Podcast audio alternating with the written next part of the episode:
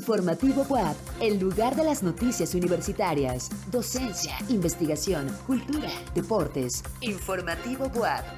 Producción General Radio y TV WAP.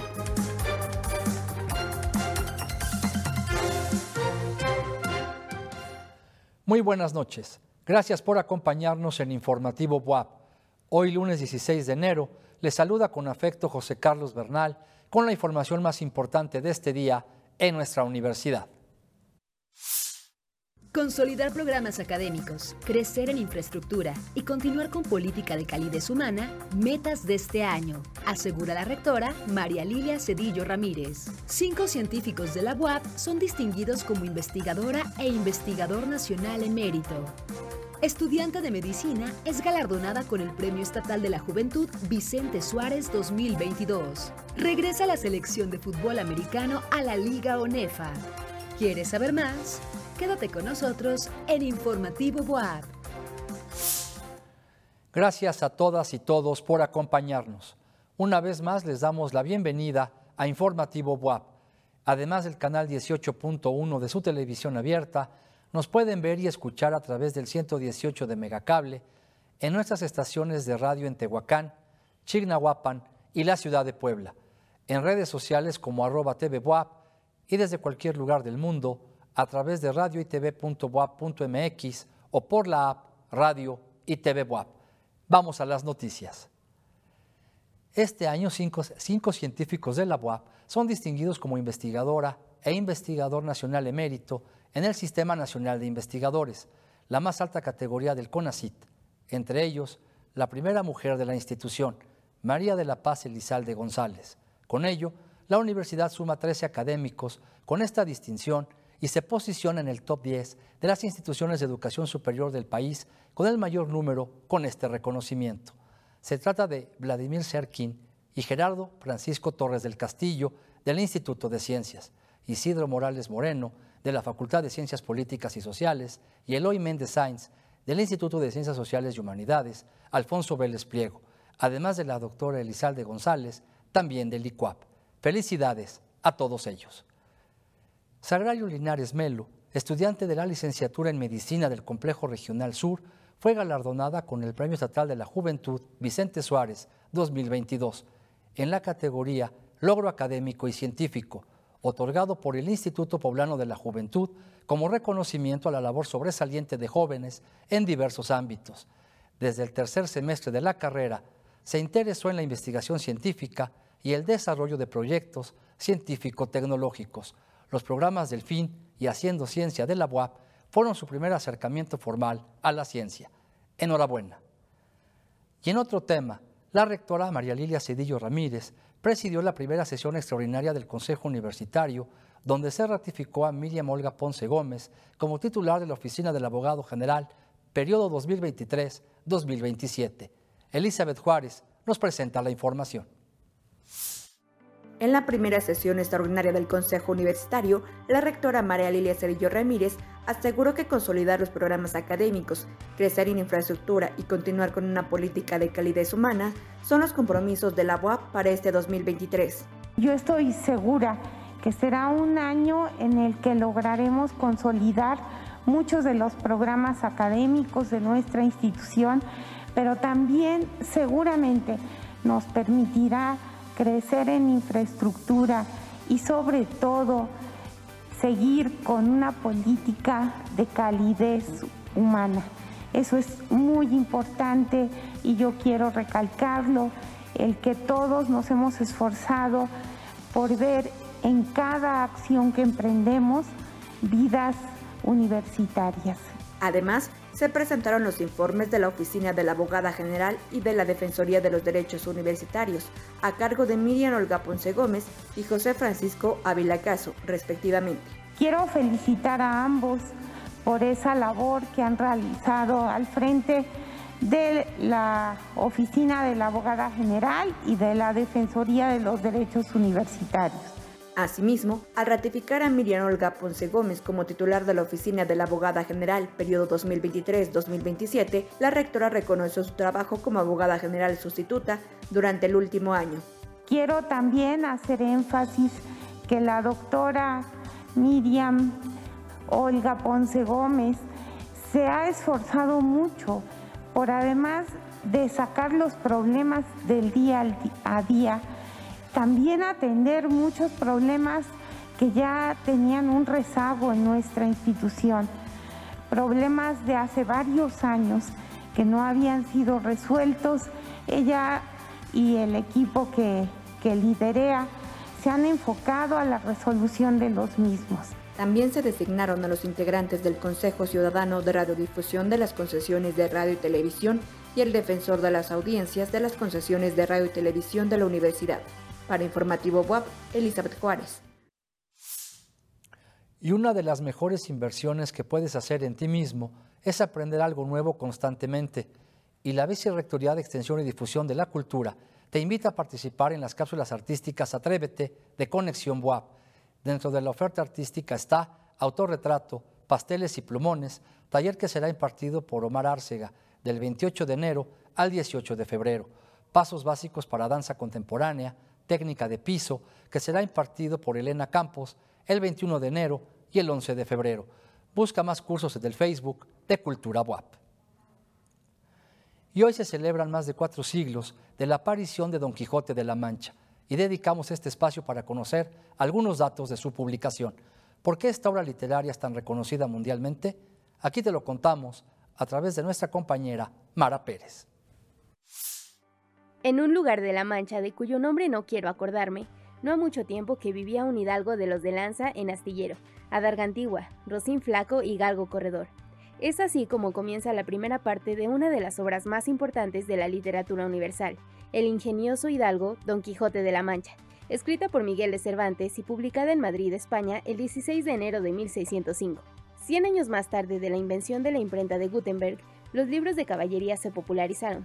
La historia del caballero Alonso Quijano nos narra que ha perdido la razón y crea para sí un imaginario de aventuras al lado de su escudero Sancho Panza, y además está en la búsqueda de su amor verdadero, lo que caracteriza a la obra es su prosa narrativa con una ligera combinación de sátira y parodia hacia las antiguas novelas de caballeros. Algo que la hace única es que fue escrita por Miguel Cervantes en la cárcel, y es la segunda obra más traducida después de la Biblia. A lo largo de la historia se han vendido más de 400 millones de ejemplares. Además, ha inspirado obras de teatro, poemas y guiones cinematográficos. Hoy en el aniversario de su publicación, cuéntanos si ya has leído la obra. Para Informativo WAP, Mara Jimena Pérez. Diversos son los servicios que otorga la Dirección de Administración Escolar en la Torre de Gestión Académica y Servicios Administrativos.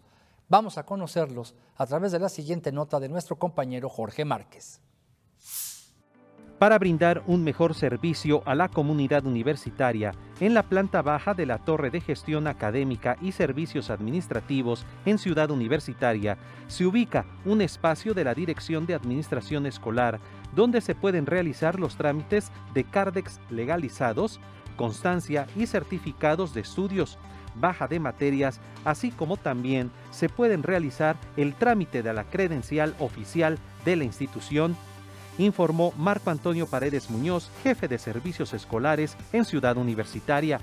La Dirección de Admisión Escolar está asignado el área de servicios escolares del CEU y bueno, tenemos servicios escolares para todos los chicos eh, de licenciatura, de preparatoria y que pueden en, un momento dado realizar trámites de certificado de estudios, trámites de, de legalizados, este, sus credenciales también, pueden hacer el trámite de credencial.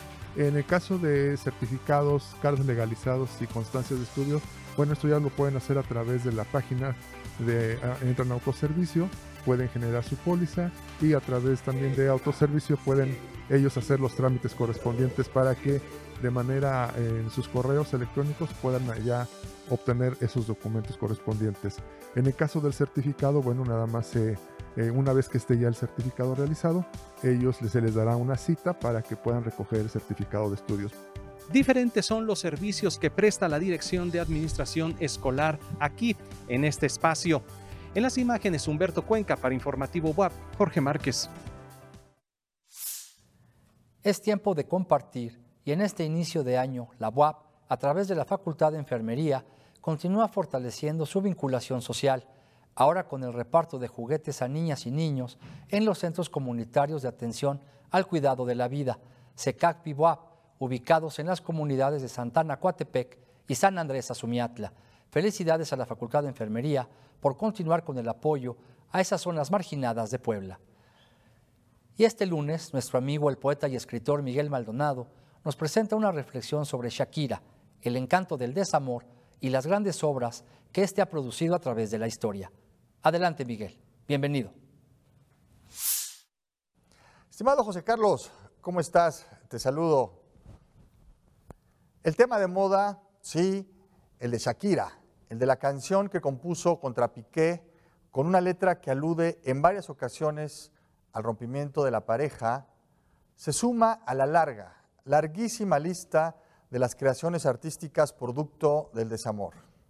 Sí, el desamor ha sido una de las causas de mayor producción creativa, así como el amor, que es uno de los grandes temas de las artes.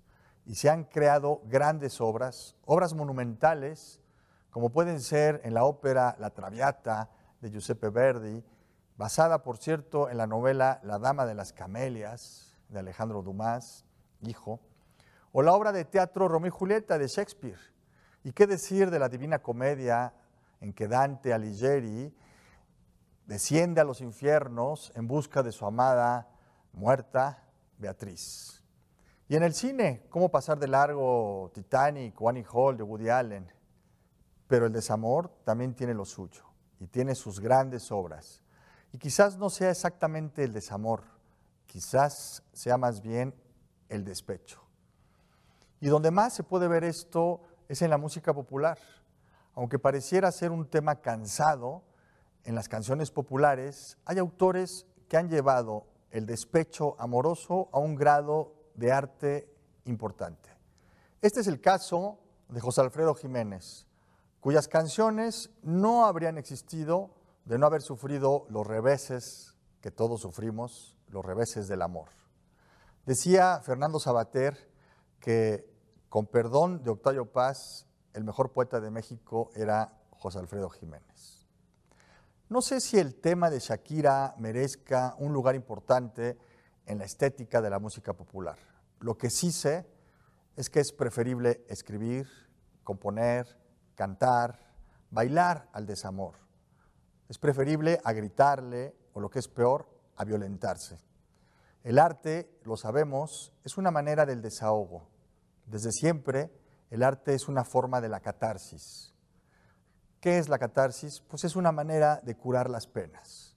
Los griegos consideraban que la mejor manera de sanar el alma era mediante la catarsis. Y Aristóteles, uno de los primeros filósofos en hablar de esta, de la catarsis artística, celebraría que Shakira, en vez de ofender y violentar, nos haga bailar y gritar de puro gusto.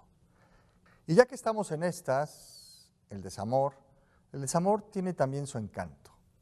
Es triste, pero a la vez es dulce, porque a todo rompimiento le sobreviene un nuevo horizonte. En el arte universal me ha asombrado tantas veces por las bellas obras producto del desamor, como Ana Karenina y Madame Bovary. En pintura, Edward Hopper y su pintura Cine en Nueva York. En la ópera hay tantas mujeres fatales que nos han roto el corazón, como lo es Carmen en Bizet. En el cine, cuando uno ve La La Land, Closer, se siente uno en una canción de José Alfredo Jiménez y piensa que si sus labios se abrieron fue para decirnos, ya no te quiero. Buenas noches, José Carlos. Esto es la UAP en la cultura y la cultura en la UAP el de la voz, Miguel Maldonado. Nos vemos el siguiente lunes. Muchas gracias, Miguel. Hasta el próximo lunes. Y China anunció al menos 60.000 muertes relacionadas con la COVID-19 desde el levantamiento de las restricciones sanitarias. Esta y más notas en nuestra sección internacional.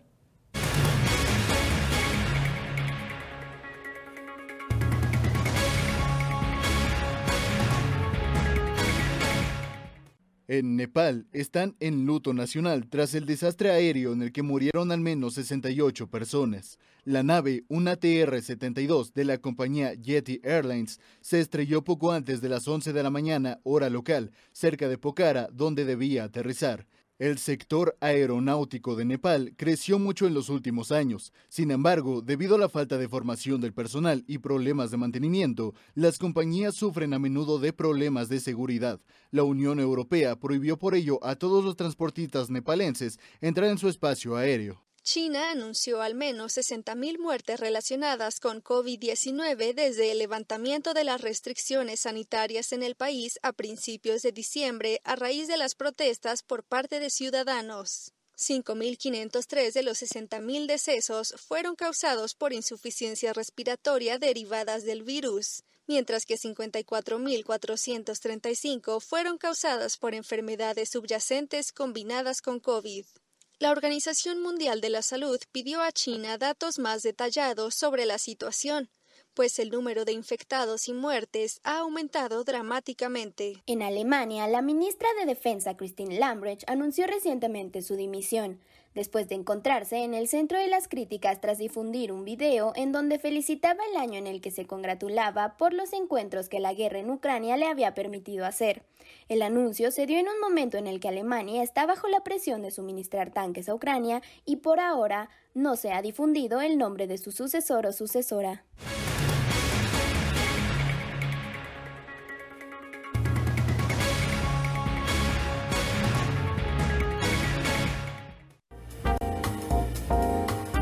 Informativo Boab, Cultura. Un día como hoy, pero de 1552, se autoriza en Tehuacán tener un molino de pan moler.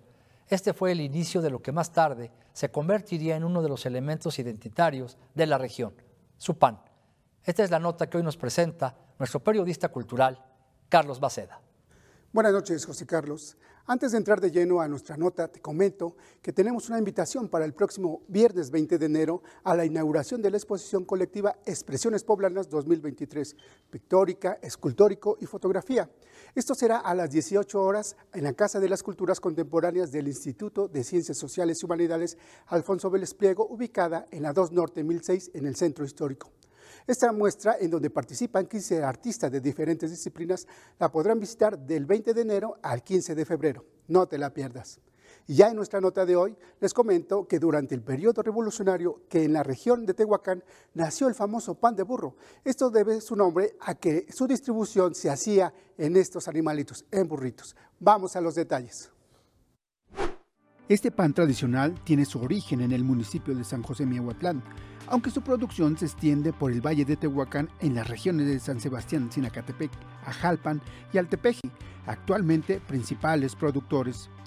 Fue la época de la revolución cuando este pan comenzó a aparecer en las calles, pues en especial era elaborado para los arrieros, debido a que puede permanecer fresco por largos viajes como a altas temperaturas.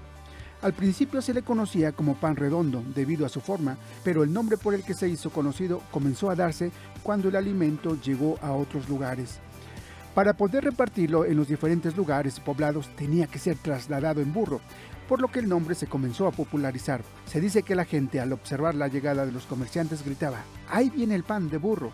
Esto llevó a que los panaderos se sumaran y empezaron con moldes a colocar a manera de sellos figuras al frente del pan. En Miahuatlán, por esto mismo, a las panaderías se les empezó a llamar panburrerías. Las características de este pan se deben a los ingredientes utilizados, como manteca de cerdo, panela o azúcar, así como mantequilla. Y actualmente, aunque en algunos lugares le agregan levadura, el pan original no la lleva. La masa debe ser cocinada con leña en horno de tabique o en hornos de piedra, lo que hace que tenga una corteza dura, una textura áspera, así como un tono tostado y quemado, por lo que algunas personas pueden detectar un sabor como a humo. Fue con la llegada de los españoles que trajeron el trigo. Anteriormente en nuestro territorio el pan de la tierra era de maíz. Después de la conquista, una de las muchas novedades que se hicieron en la Nueva España fueron los molinos de pan moler, como entonces se les llamaba.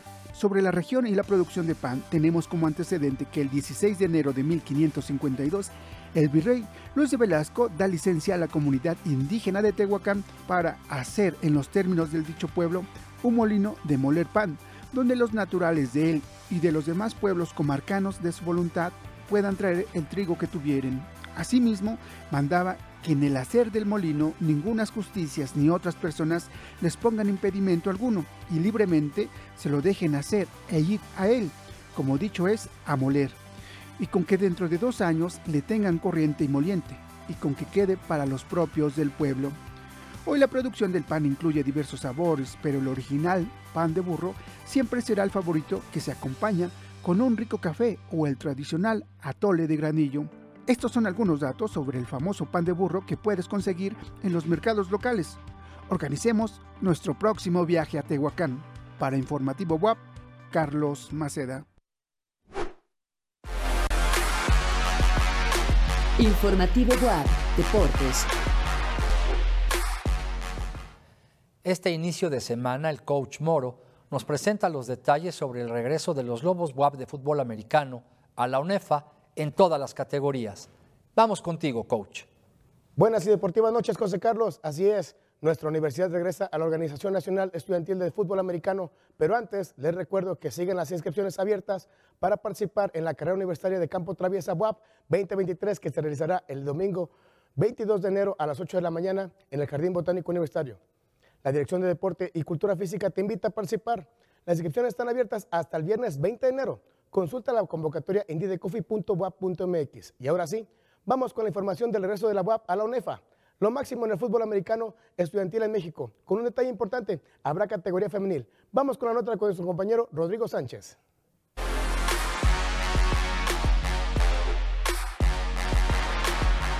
Las categorías infantil, juvenil, intermedia y liga mayor que integran las selecciones de fútbol americano de la UAP participarán en la temporada 2023 ONEFA, la liga más importante de este deporte entre los universitarios de México.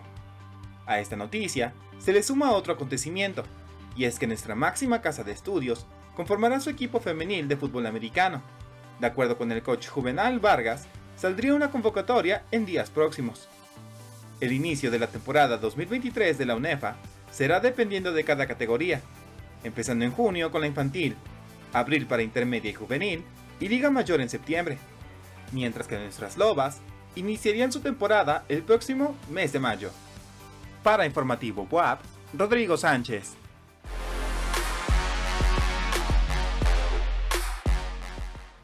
Desde 2005, cada año el tercer lunes de enero se celebra el Blue Monday, el denominado día más triste del año. Sin embargo, su origen se trata de una exitosa estrategia de marketing.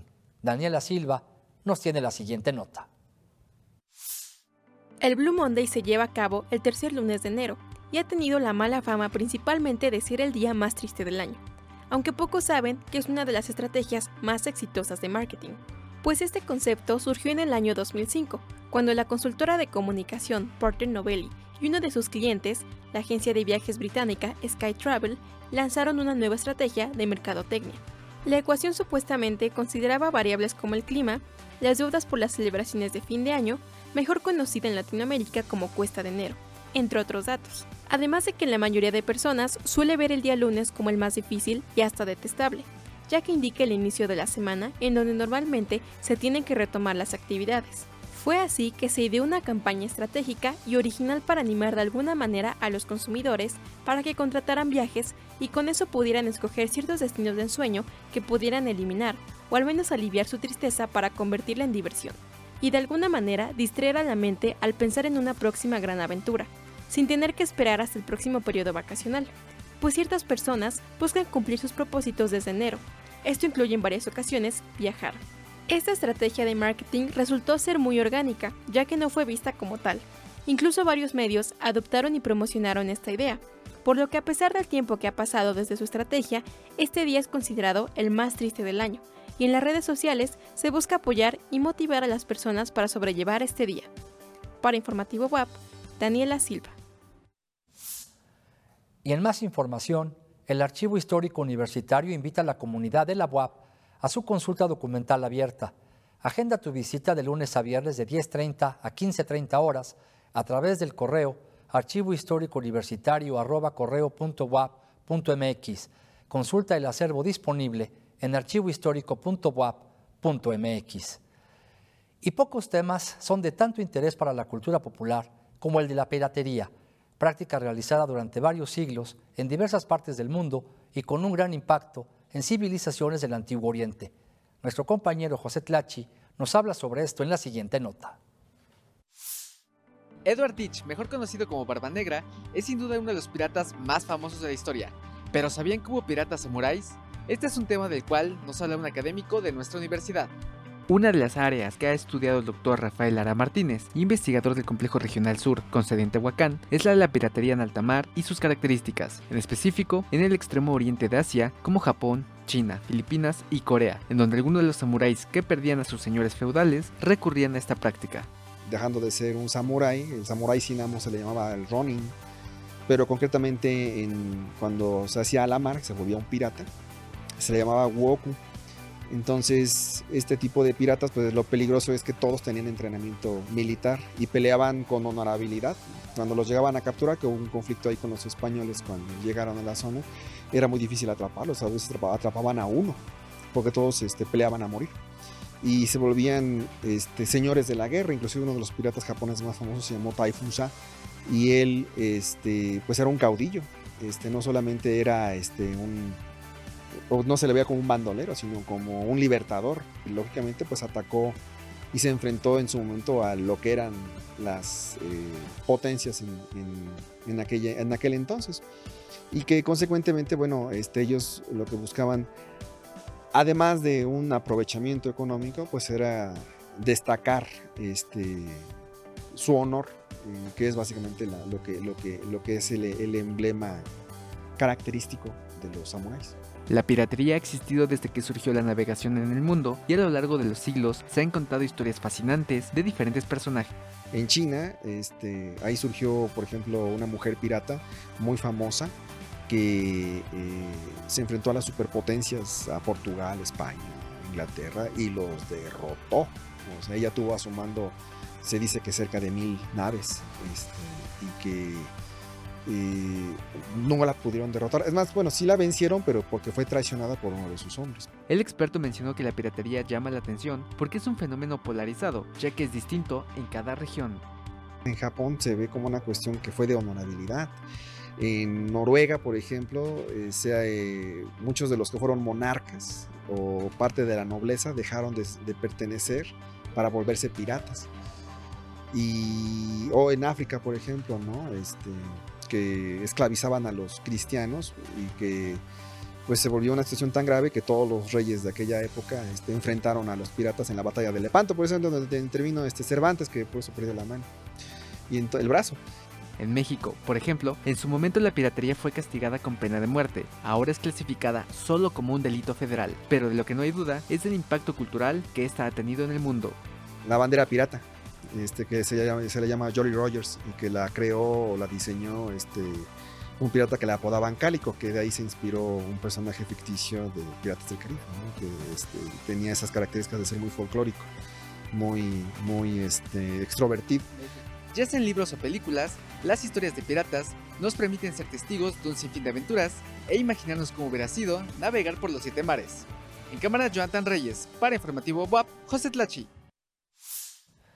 En otro tema, la Vicerrectoría de Extensión y Difusión de la Cultura invita a presentar propuestas de talleres artísticos universitarios. Conozcamos la información a través de la siguiente nota. ¿Estás interesado en impartir un taller artístico?